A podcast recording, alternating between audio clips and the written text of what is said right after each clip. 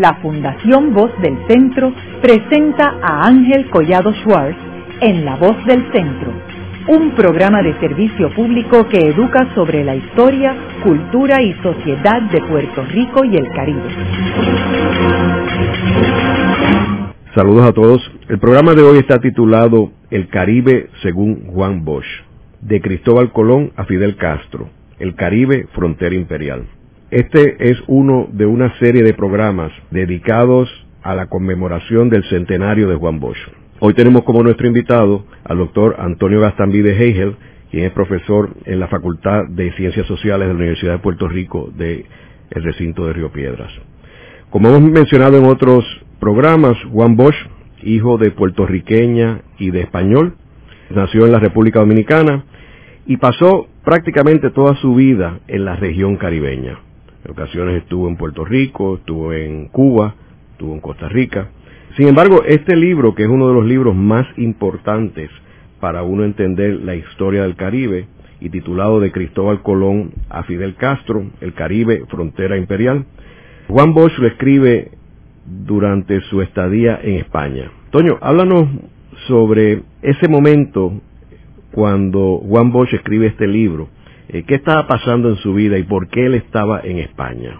La manera en que yo suelo frasearlo es que Juan Bosch durante la segunda mitad de los años 60, es decir, después de la de la invasión estadounidense a Santo Domingo en abril de 1965, hasta la publicación o hasta que firmó el prefacio de, de, este libro en de hecho lo firmó en París, aunque lo terminó de escribir en España, en el año 69, eh, estaba sangrando por la herida de su derrocamiento como presidente en el año 63 y la herida posterior de que, Estados Unidos cancelara un levantamiento popular constitucionalista para restablecer su gobierno por medio de esa invasión.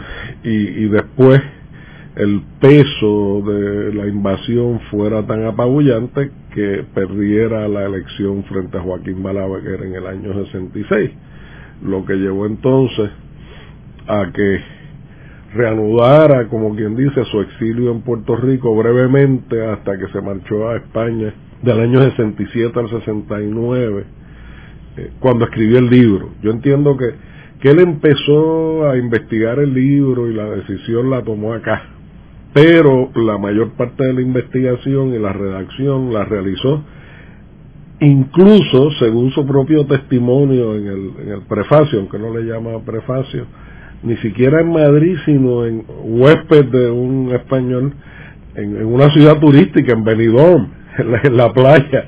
En, en, ese sentido hay un eco de otro líder de la época que terminó un libro eh, fundamental en el exilio fue Rómulo Betancourt y el prefacio de Venezuela, Política y Petróleo, que es la principal obra política de Betancourt, un poco el manifiesto político de lo que va a ser Acción Democrática.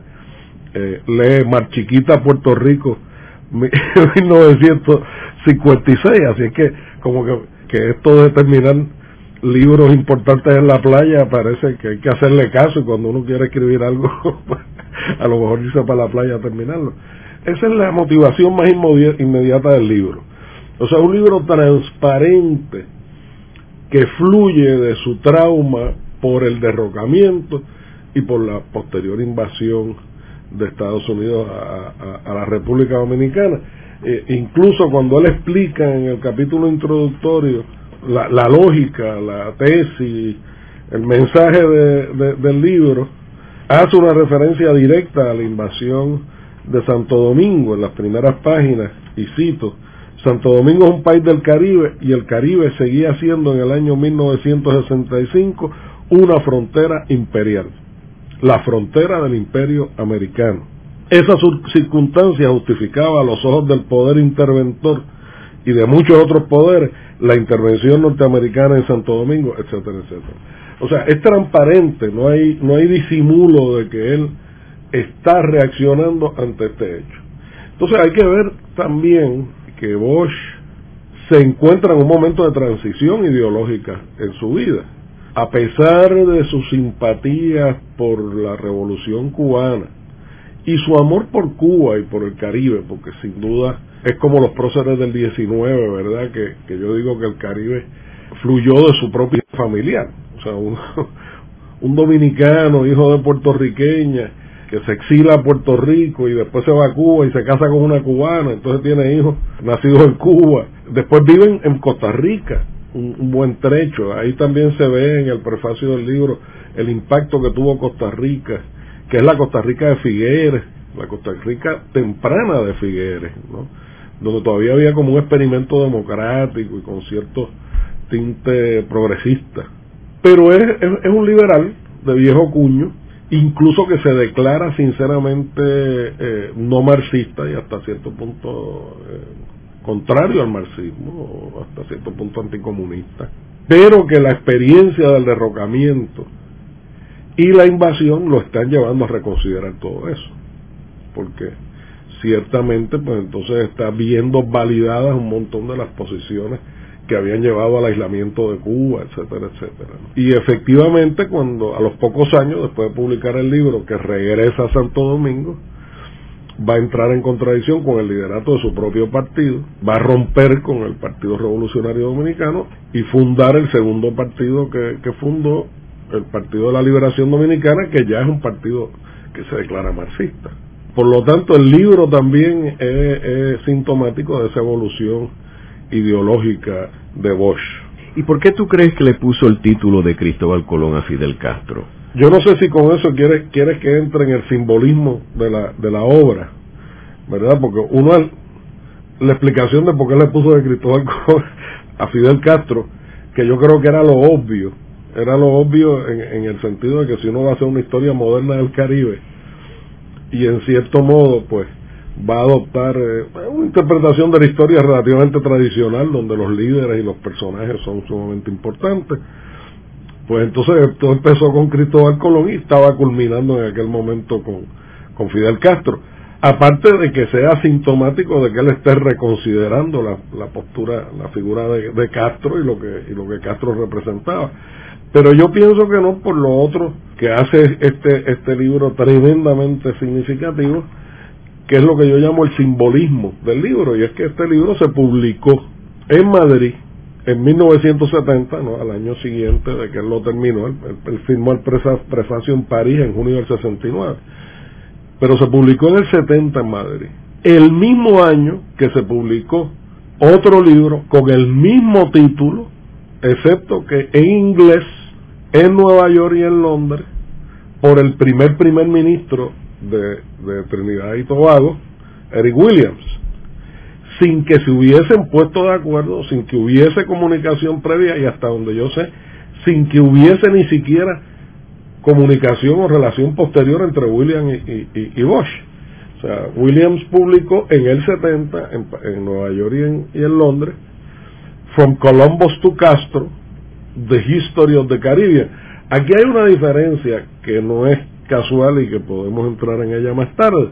El título no es idéntico, ¿verdad? Uno es de Cristóbal Castro, El Caribe Frontera Imperial. El otro es From Columbus to Castro, The History of the Caribbean.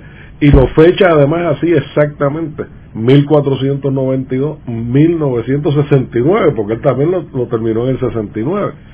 Excepto que no solamente están escribiendo en idiomas distintos, sino hasta de Caribe distinto y desde perspectivas distintas, porque William terminó este libro siendo ya por casi 10 años primer ministro y el principal líder político y una especie del Muñoz Marín de Trinidad y Tobago, porque el movimiento nacional del pueblo tenía una mayoría electoral apabullante en Trinidad hasta los años 70, entonces desde esa comodidad él, él, podía todavía escribir historia, porque además era historiador.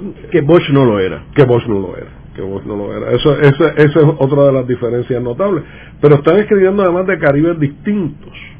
Y eso también lo podemos tocar luego. Lo que es significativo aquí, por eso yo hablo del simbolismo independientemente del contenido de los libros, es que efectivamente, como el concepto de Caribe para designar la región y por lo tanto una identidad caribe es algo que hasta cierto punto vino sobreimpuesto a partir de 1900 con, con la hegemonía de Estados Unidos y no hubo adopción en la región, por lo menos por los líderes políticos y los gobiernos, hasta la Comisión Angloamericana del Caribe durante la guerra y la Comisión del Caribe después de la guerra, etcétera, etcétera.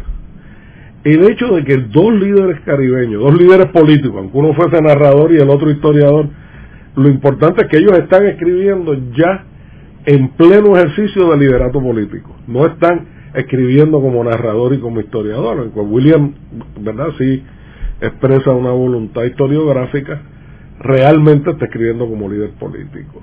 Entonces, dos líderes políticos escriben un libro donde asumen, se apropian de la identidad caribe como la identidad de la región, al usar el concepto de Caribe en el título. Entonces, lo que uno le podría parecer inocuo y obvio de que si están escribiendo sobre el Caribe, usan el concepto de Caribe, en aquel momento era extraordinariamente significativo porque viniendo desde lo que hasta 10 años antes eran los West Indies y la independencia de Trinidad haberse producido por la disolución de la Federación de las Indias Occidentales, el Federation of the West Indies, que entonces Williams adopte el concepto de Caribe para esa historia que él está escribiendo.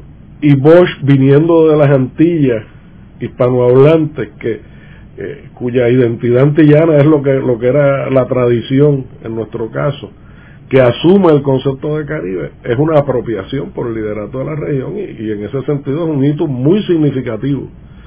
El hecho nada más que publicaran el libro con ese título y coincidieran sin ponerse de acuerdo. Ahí hay, hay, hay un nivel.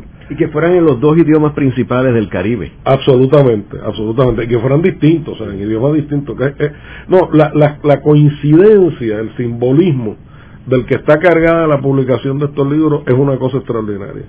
Ahora, por otra parte, también puede verse por su impacto. Y en ese sentido, el impacto de cada uno de estos libros es, bien distinto. Y refleja el hecho de que el de Williams no solamente eh, era realizado por un historiador, pero siendo historiador, uno de los primeros caribeños y de los pocos eh, afrodescendientes que se graduó con distinción de la Universidad de Oxford, no, sé, no, no de cualquier lado, cuya tesis doctoral fue publicada de inmediato bajo el título Capitalismo y Esclavitud con una tesis sumamente novedosa que han intentado por mil maneras de desbancar y no han podido. Y que entonces publica este libro como ya pretendiendo proponer una región, y en ese sentido es el, lo que llamamos el Caribe insular, fundamentalmente las Antillas y el resto de las West Indies continentales. Entonces, con una propuesta, en un momento donde ellos están proponiendo agresivamente la cooperación de ese Caribe insular. Y en ese sentido, pero, pero con una calidad historiográfica que, por ejemplo, a mi juicio, sigue siendo la mejor historia del Caribe hasta ese momento. O sea, claro, para después del 70, pues hay que, mirar otras cosas. Pero se han publicado cantidad de historias del Caribe. Y la de William sigue siendo probablemente la, la más completa, la más integral.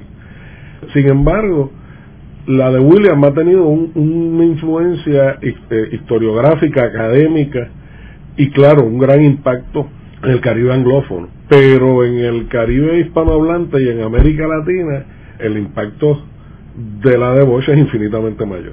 ¿Y, ¿Y por qué es infinitamente mayor? Es porque más que un impacto historiográfico ha sido un impacto político. Como podemos también ver más adelante, pues el, el libro de Bosch no es la mejor historiografía. Incluso yo sostengo que, que, como historiador Bosch era un tremendo narrador, que es lo que era como, como oficio y, y, como extraordinario narrador. ¿no? Pero por el momento en que se publicó, con el título que se publicó, con el mensaje en que se publicó, precisamente un poco en el contexto ese mismo del impacto en, en América Latina y el Caribe de la Revolución Cubana, ¿verdad? y de ahí de nuevo lo del título, pues fue adoptado no solamente por los caribeños revolucionarios de izquierda o antiimperialistas, sino prácticamente por todos los latinoamericanos, se convirtió en una referencia obligada. ¿verdad? Y la visión del Caribe como frontera imperial en ese momento de Estados Unidos, como, como lo que yo leí ahí eh, del primer capítulo. ¿verdad? ¿Y qué tú crees que él quiere decir con el Caribe frontera imperial? Bueno, ahí no es lo que yo, lo que yo creo que él quiere decir. Es efectivamente lo que él dice desde la primera oración del primer capítulo. Y cito, el Caribe está entre los lugares de la Tierra que han sido destinados por su posición geográfica y su naturaleza privilegiada para ser frontera de dos o más imperios. Ese destino lo ha hecho objeto de la codicia de los poderes más grandes de Occidente y teatro de la violencia desatada entre ellos. O sea, más claro no canta un gallo. O sea, cuando él dice frontera imperial, no es solo que él esté sangrando por la herida de que su país fuera la frontera y que él le tocara pagar los platos rotos de ser la frontera de Estados Unidos en 1965. Es que entonces retrospectivamente, buscando explicación, y eso es lo que él hace, comenzando yo digo que en Puerto Rico, pero mucho más en España, ya digo, a esa influencia parece providencial de la playa, ¿verdad? O del aire de mar, con un apoyo tremendo de los españoles porque hay que recordar que los españoles todavía no le han perdonado a los estadounidenses la guerra del 98. Por lo tanto, yo imagino que los españoles encantados de que él estuviese montado en tribuna contra Estados Unidos y, apoyándolo tremendamente en ese proceso de investigación y de redacción. Sino que él va a buscar la explicación en que toda la historia del Caribe ha sido la historia, la historia moderna, ha sido la de ser una frontera imperial y él va a escribir el libro a base de justificar esta hipótesis. La primera consecuencia de eso es que él no escribe del mismo Caribe de Williams, que está escribiendo de las Antillas y el resto del Caribe que llamamos insular, pero que incluye territorios continentales, ¿verdad? Porque los West Indies incluyen la Guyana y Belice, etcétera. No, él está escribiendo de lo que hoy llamamos Gran Caribe, de lo que en los 80 se popularizó como Cuenca del Caribe, todos los territorios alrededor del Caribe. ¿Por qué? Número uno, porque si los imperios chocaron por toda la cuenca, la frontera imperial está por toda la cuenca del Caribe, no está solo en las Antillas. Y número dos, porque igual que ocurrió con el primer caribeño que escribió desde el lado de acá, eh, Germán Arciniega, colombiano, sangrando este por la herida de la toma de Panamá en 1903.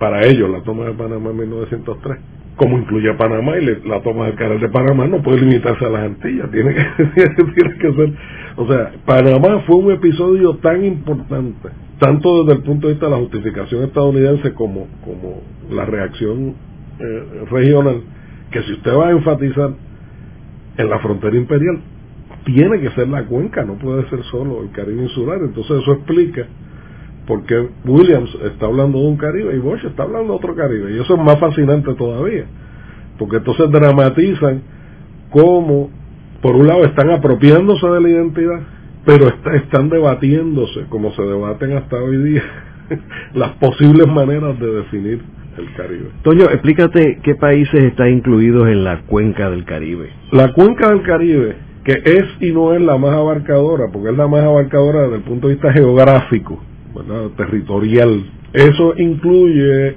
además de, la, de las Antillas y los West Indies, ¿verdad? las Guyanas y Belice, Centroamérica, toda Centroamérica, incluyendo El Salvador, por cierto, Panamá, que cada vez se convierte más en parte de Centroamérica, pero no lo ha sido ni lo es todavía.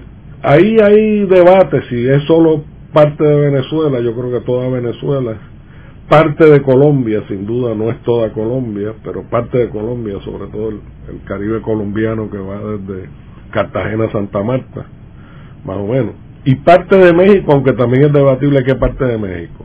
Eso sería el, Gran Caribe.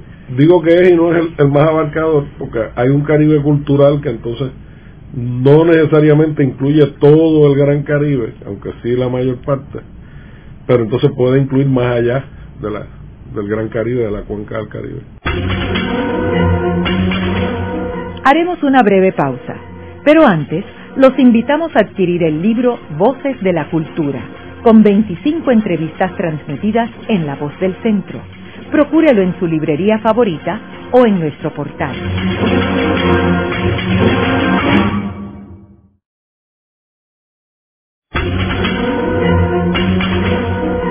Están escuchando a Ángel Collado Schwartz en La Voz del Centro.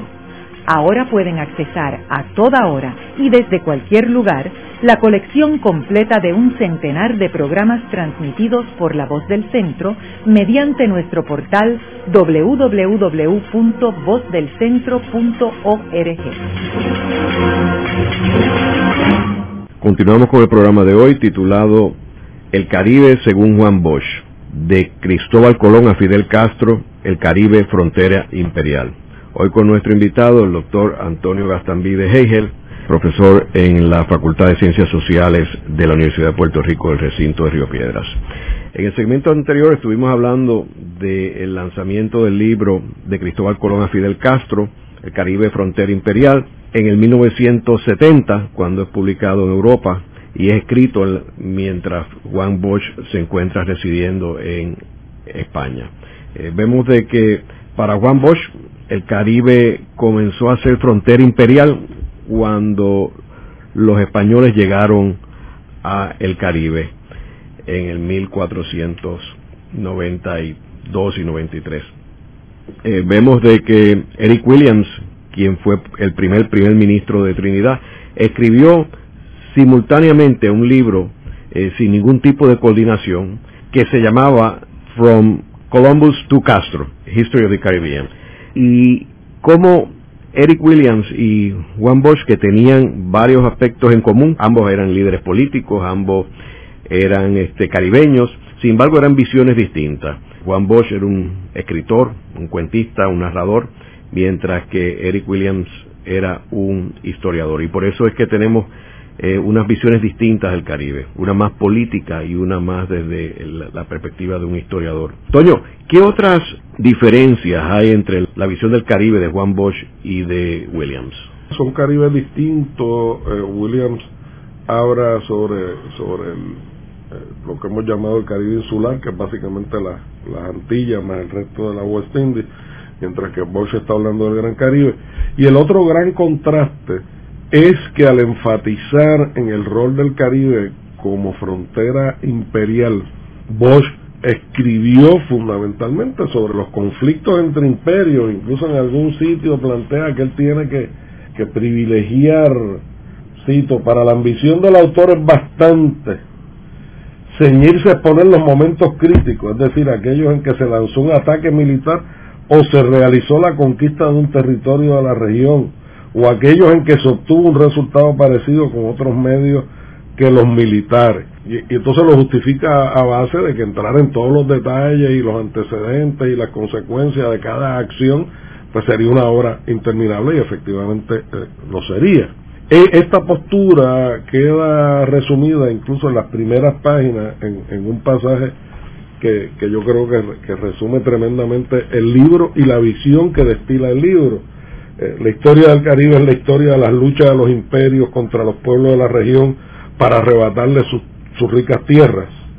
Es también la historia de las luchas de los imperios unos contra otros para arrebatarse porciones de lo que cada uno de ellos había conquistado y es por último la historia de los pueblos del Caribe para libertarse de sus amos imperiales.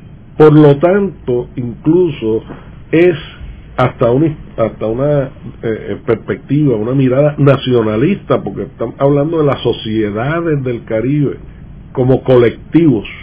Entonces hay toda una dimensión de la historia del Caribe, uno de los hilos conductores de la historia del Caribe, que es central a Williams. Williams cubre todo eso que dice Bosch lo sintetiza maravillosamente. Por supuesto que no se puede estudiar el Caribe sin la dimensión de, de, la frontera imperial y los choques de imperios por toda la región y cómo quedó fragmentada entre los distintos imperios, claro que sí. Ahora, la otra cara de esa misma moneda, como resultado de los conflictos entre imperios y después como la gran diferencia entre ellos y que explicó los imperios que, accedieron al dominio del mundo atlántico, está la revolución azucarera, con toda la secuela de la plantación esclavista, principalmente azucarera, el comercio triangular entre Europa, África y principalmente el Caribe, el Caribe como centro dinámico del mundo atlántico, la inmensa riqueza que le produjo el Caribe a las naciones europeas y particularmente a Gran Bretaña y a Francia. Y cómo incluso podemos decir que para el siglo XVIII, para la era de las revoluciones, el lugar más rico del mundo era el Caribe y, Santo Domingo, además Haití, Haití, Saint-Domingue, era el territorio más productivo del mundo. Y por eso es que se dan los imperiales que reseña Bosch. O sea, uno no puede entender por qué los imperios hacían batallas navales inmensas por una pequeña isla de las Antillas Menores que hoy día nadie le, le hace mucho caso por la inmensa riqueza que producían. Esa parte no es que está completamente ausente en Bosch, pero está mucho más completa en Williams, porque a Bosch no le interesa tanto esa parte, incluso refleja una actitud del Caribe hispanohablante, por no decir particularmente intensa eh, de parte de los dominicanos, que no quieren ver eh, su, pertenencia y su pasado en ese Caribe que otros han llamado histórico, ese Caribe insular del que, del que escribe Williams.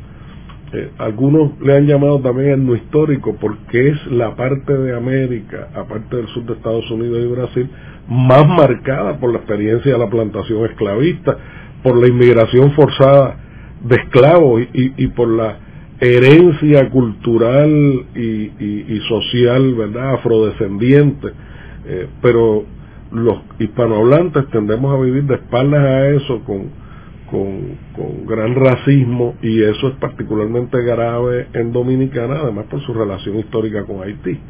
Entonces, Bosch en ese sentido le reconoce importancia a la revolución haitiana y le reconoce importancia a las rebeliones de indios y esclavos. Incluso al final de ese capítulo, él, él dice, este libro está destinado a ser solo un recuento de las agresiones imperiales, fueran hechas por grupos aislados o por ejércitos imperiales.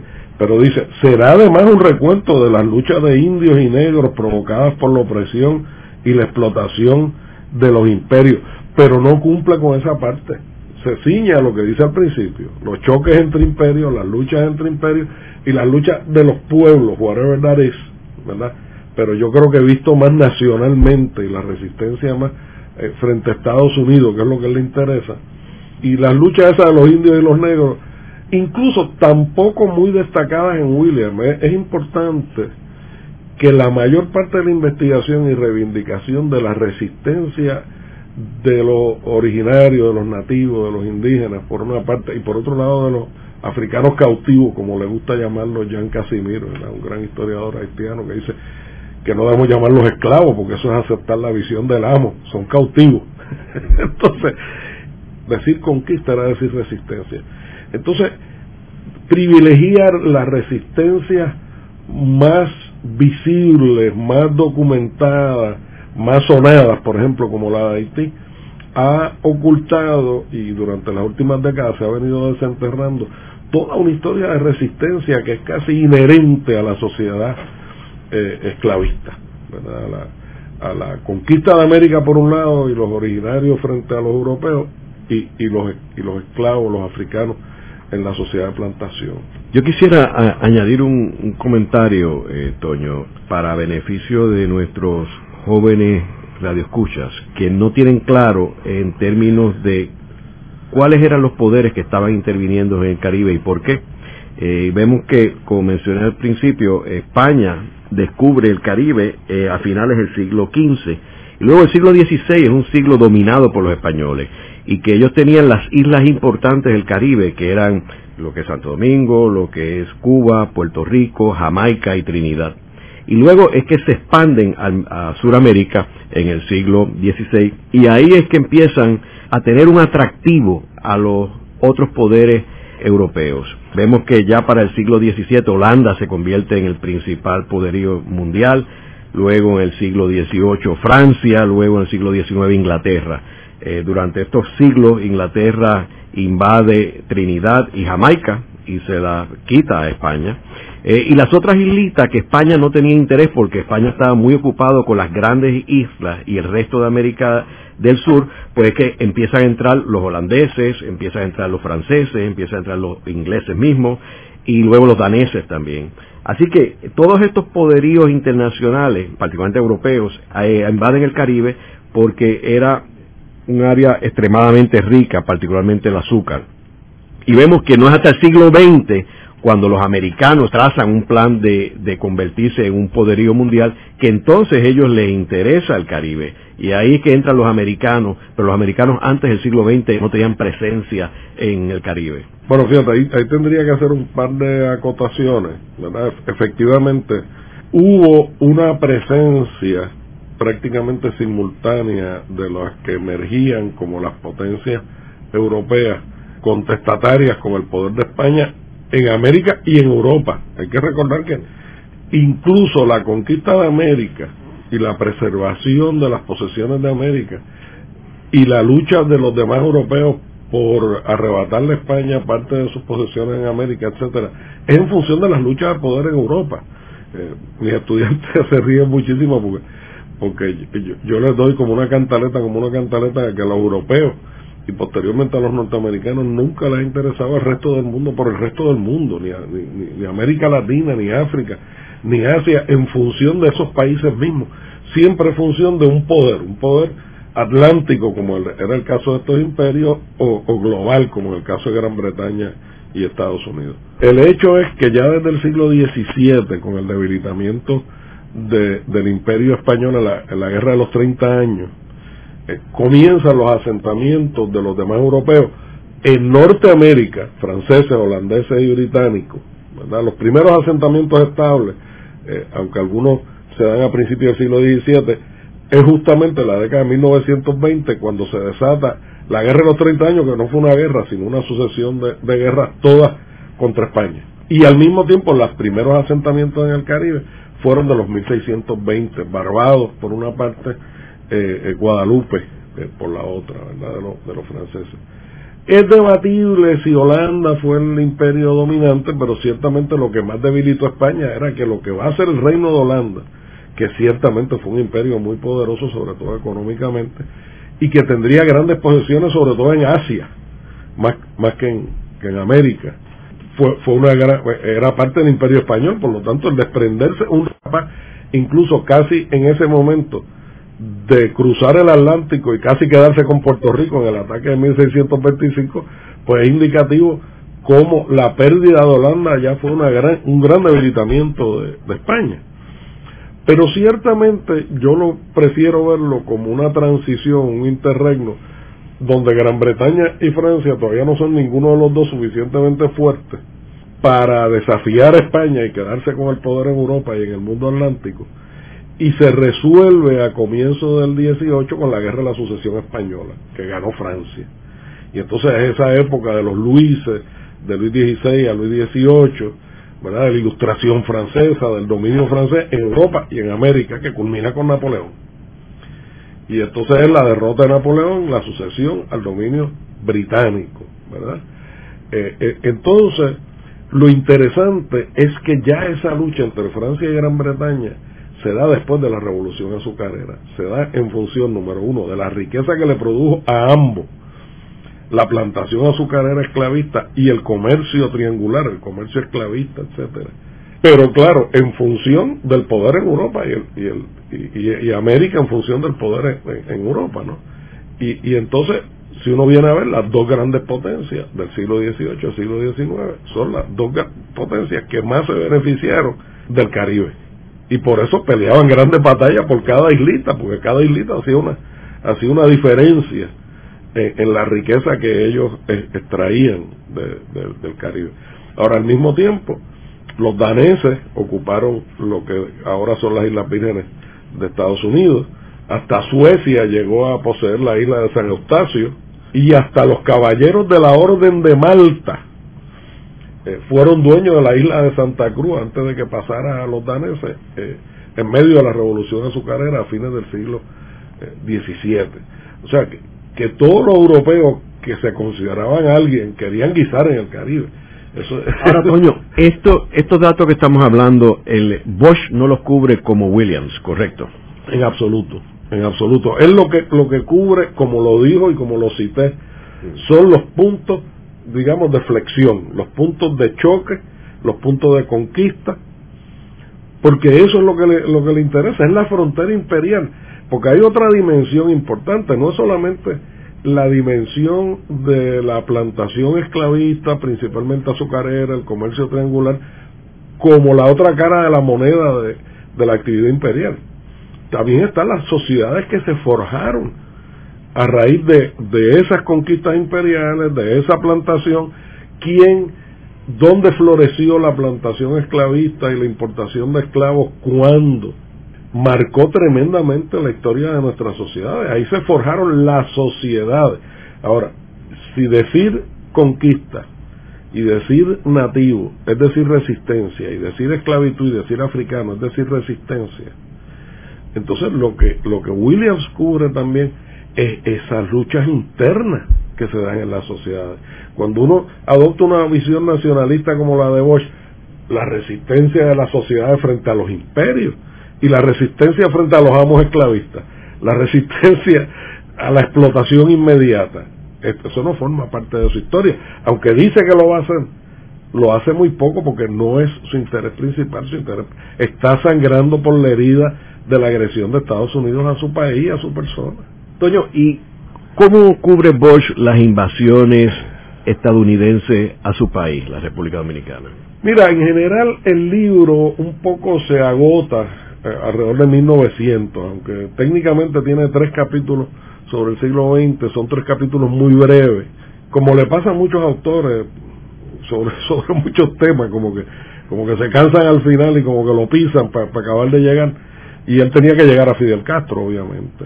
En ese sentido, él hace como el usual inventario de todas las intervenciones de Estados Unidos, comenzando por la independencia cubana y la invasión de Puerto Rico y la toma de, Panamá, etcétera. Y eso incluye la, la, ocupación de la República Dominicana del 16 al 24, pero no le da más destaque de lo que le da a lo demás.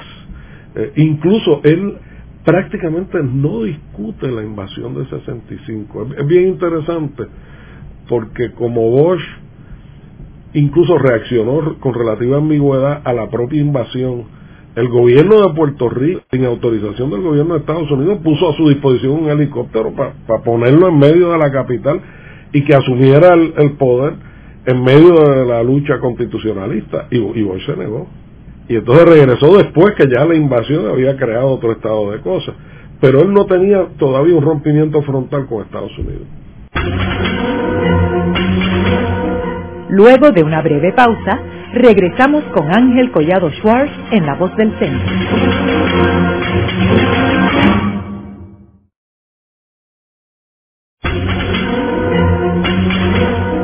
Regresamos con Ángel Collado Schwartz en La Voz del Centro.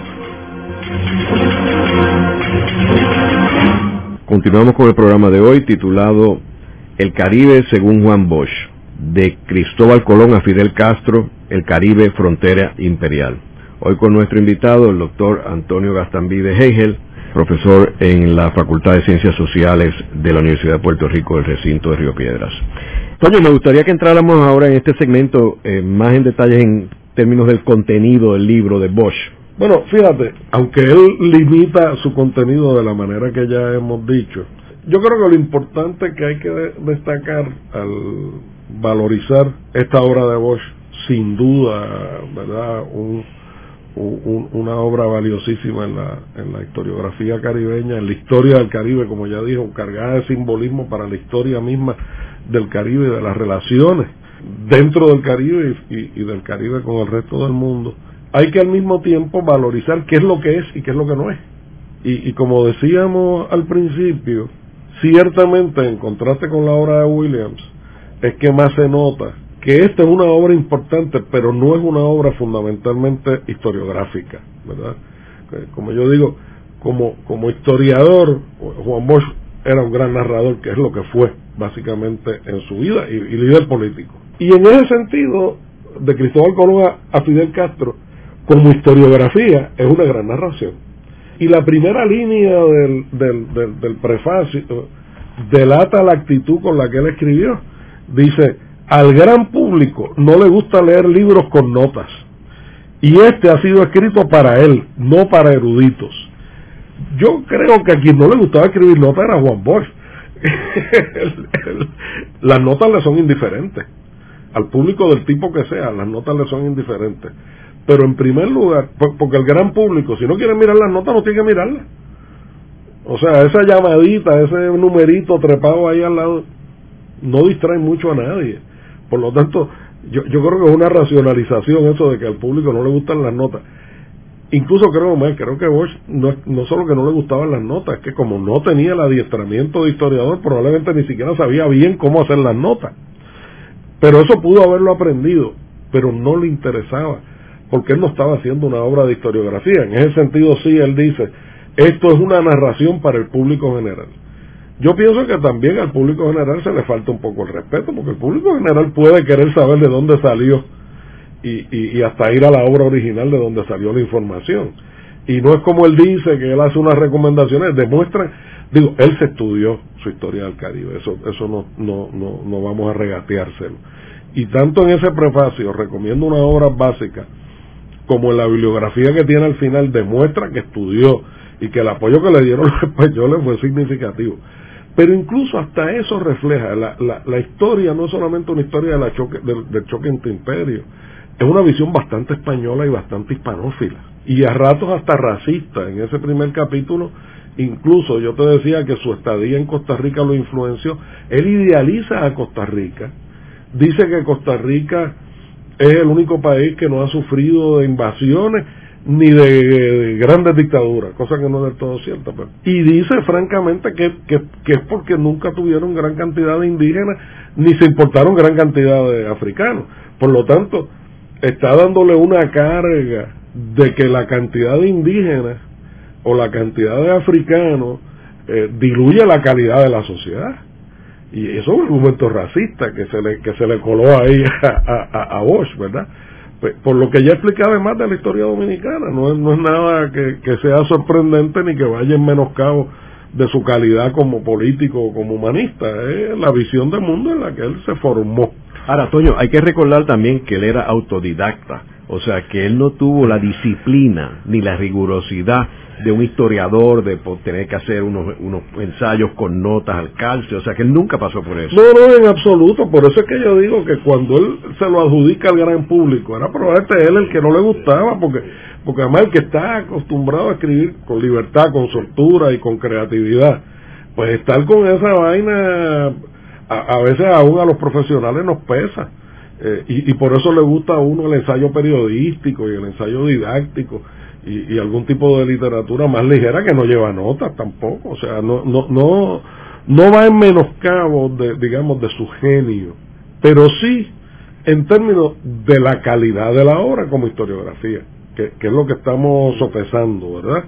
Porque en ese sentido, él maneja muy bien esa información, o sea que demuestra que esa, e, e, e, esa fue de una gran calidad y el apoyo de los españoles fue una gran calidad, pero al mismo tiempo, donde yo veo la falta del profesionalismo, no es que no aprendiera a hacer notas, es precisamente que no tiene como la malicia de cuestionar esa fuente con un poco más de profundidad.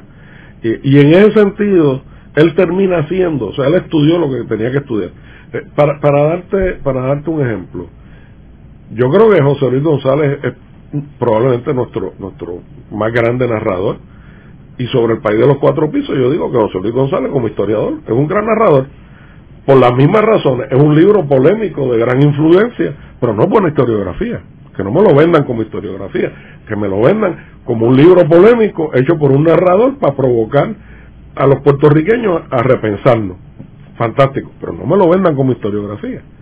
Entonces, esa es la situación de Bosch. Bosch absorbió una cantidad de información extraordinaria y la utilizó para hacer una gran narración.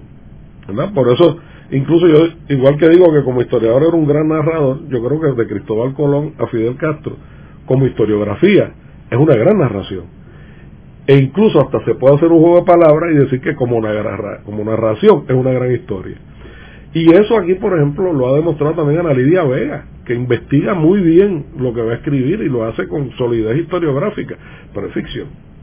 Entonces, en ese sentido es que yo digo que hay que valorizar de Cristóbal Colón a Fidel Castro por lo que significó en la historia del Caribe, que hay que conocer la obra y conocer la mirada que representa la obra también, y leérsela por, por, puro placer, porque está extraordinariamente bien escrita.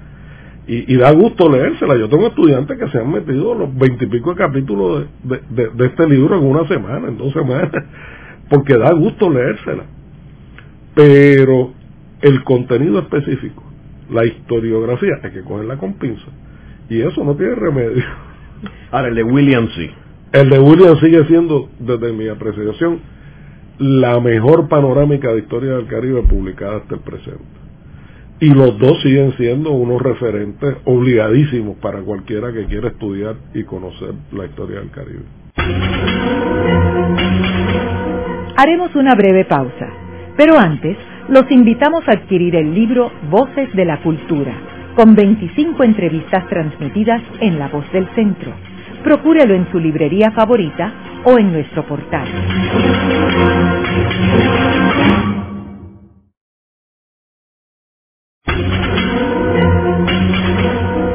Continuamos con la parte final de La Voz del Centro con Ángel Collado Schwartz.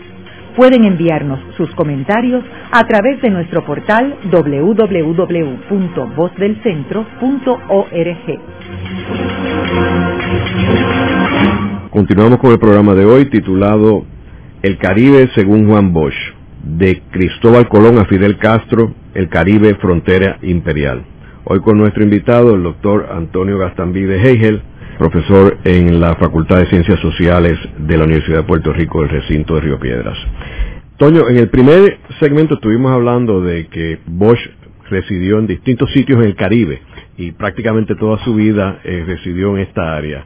¿Cómo tú dirías que influenció esta experiencia de él en el Caribe en el contenido de su libro de Cristóbal Colón a Fidel Castro y cómo influenció a él en su vida, más allá del libro de Cristóbal Colón a Fidel Castro? Yo creo que toda, toda su vida está marcada por, por esa residencia en el Caribe y ese ser antillano y ser eh, caribeño desde su nacimiento, ¿verdad? Como me gusta señalar en el caso de, de, los grandes antillanistas del siglo XIX, ¿verdad? De, de Betance y, de Hosto. Eh, el antillanismo y la caribeñidad nació con ellos en la cuna. El caso de Bosch, ese nacer de una puertorriqueña en República Dominicana ya marca una, una especie de transnacionalidad, ¿verdad? Ya desde niño eh, plantea un referente externo. Por otro lado, él nació, o sea, creció muy cerca de la invasión de Estados Unidos a República Dominicana en el año 1916. o sea, no tenía 10 años. Y por lo tanto el resto de su niñez y adolescencia eh, se produjo bajo la ocupación de Estados Unidos. Y aunque uno no ve la influencia de esa ocupación estadounidense en su vida como, como se ve en el caso de los años 60 en el libro, eh, sí yo pienso que marcó mucho su, su, su, actitud frente a Estados Unidos durante, durante toda su vida. Queriendo decir que aunque hay una impugnación frontal de Estados Unidos en el libro de Cristóbal Colón a Fidel Castro, al mismo tiempo y de, y de una manera similar a Eric Williams, hay una cierta cautela de Bosch de no hacer esa impugnación o esa confrontación de eh, frente a Estados Unidos absoluta. Ahora, ¿cómo se refleja por otro lado e, esa condición de caribeño y cómo se profundiza? Pues lo primero es que además de ser hijo de puertorriqueña, cuando entra en conflicto con la dictadura de, de Trujillo, quien a su vez se considera, yo pienso que exageradamente, pero hasta cierto punto fue resultado de la ocupación estadounidense, por lo menos lo entrenaron los estadounidenses como parte de la Guardia Nacional que dejaron en, la República Dominicana. Y, después de haber tratado de coexistir con Trujillo y darse cuenta que no había manera que, que, que, se, se, doblegaba o, o, o, moría, entonces ¿a dónde se exila? A Puerto Rico. Y en Puerto Rico entonces enfrenta lo que él mismo consignó eh, de varias maneras y sobre todo en la biografía que hizo de Eugenio María de Hostos, Hostos el Sembrador, que, que el llegar a Puerto Rico y que le encomendara la edición de las obras completas de Hostos por motivo del centenario de Hostos y por la comisión del centenario de Hostos de Puerto Rico, cambió su vida. O sea, conocer a fondo a Hostos fue, según el propio Juan Bosch, un momento definitorio en su vida. Y no es casual que en cierto modo él y Hostos siguieran rutas similares aunque inversas. O sea, Hostos nacido en Puerto Rico terminó en Santo Domingo, murió en Santo Domingo, varios de sus hijos er, eran y siguieron siendo dominicanos, está enterrado en Santo Domingo, Bosch nació en Santo Domingo, hijo de puertorriqueño, y, y, su primer exilio y, y otro de sus exilios claves serían en Puerto Rico. ¿no? Eh, por lo tanto, para él, incluso yo pienso que la figura de Otto, más allá del contenido de su, de su vida y de su obra, también era como un eco de, su propia vida, de lo que podía ser su propia vida. Entonces, por encomienda de la Comisión Centenaria, pasa a La Habana, donde se iba a publicar la obra. Es interesante cómo esto terminó siendo. Esta obra del centenario de Hosto, la obra completa de Hosto, terminó siendo una obra antillana, porque la editó un dominicano en San Juan y la llevó a publicar a La Habana por editorial cultural, aunque financiada por el Comité del Centenario puertorriqueño. Entonces eso también cambió su vida porque ahí, eh, yo no sé en qué momento se, se divorció de su primera esposa dominicana, pero ahí se enamoró y se casó con una cubana, y no cualquier cubana, una cubana del mundo de la, de la cultura. Y por lo tanto se metió de lleno en el mundo de la cultura, la literatura y la política cubana. Y hay que, ver también cuál es la Cuba de los años 40, que estaba viviendo los mejores años producto de la revolución del 30, el gobierno democrático de Batista del 40, o sea, la constitución del 40, el gobierno democrático de Batista del 41 al 44, el segundo gobierno del Partido Revolucionario Cubano, digo, perdón, los gobiernos del Partido Revolucionario Cubano, fundado por eh, Ramón Grau San Martín, que Grau fue presidente del 45 al 48, y Carlos Prío Socarrá, presidente del 49 hasta el golpe de Estado de Batista en marzo de 1952. Eh, y, y, entonces eh, Bosch se identificó evidentemente con ese partido revolucionario cubano. Hay que ver que la palabra revolución no tenía el estigma que tendría luego. Eso, eso influenció tremendamente su formación, como también el golpe de Estado eh, de Batista en marzo del 52, que lo obligó, por su identificación con el Partido Revolucionario de Grau y de Brío, a exilarse a Costa Rica. Y entonces pasar el resto de la década del 50 en Costa Rica, que era la Costa Rica de Figueres, donde también en los comienzos del experimento de Figueres de disolver el ejército, de la Costa Rica democrática y hasta cierto punto progresista a nivel social, todo eso formó la visión de mundo y la visión política de Juan Bosch. Toño, ¿y cómo afectó a él su visión sobre Puerto Rico, siendo él un gran crítico del imperialismo y sabiendo que Puerto Rico era una colonia de los Estados Unidos?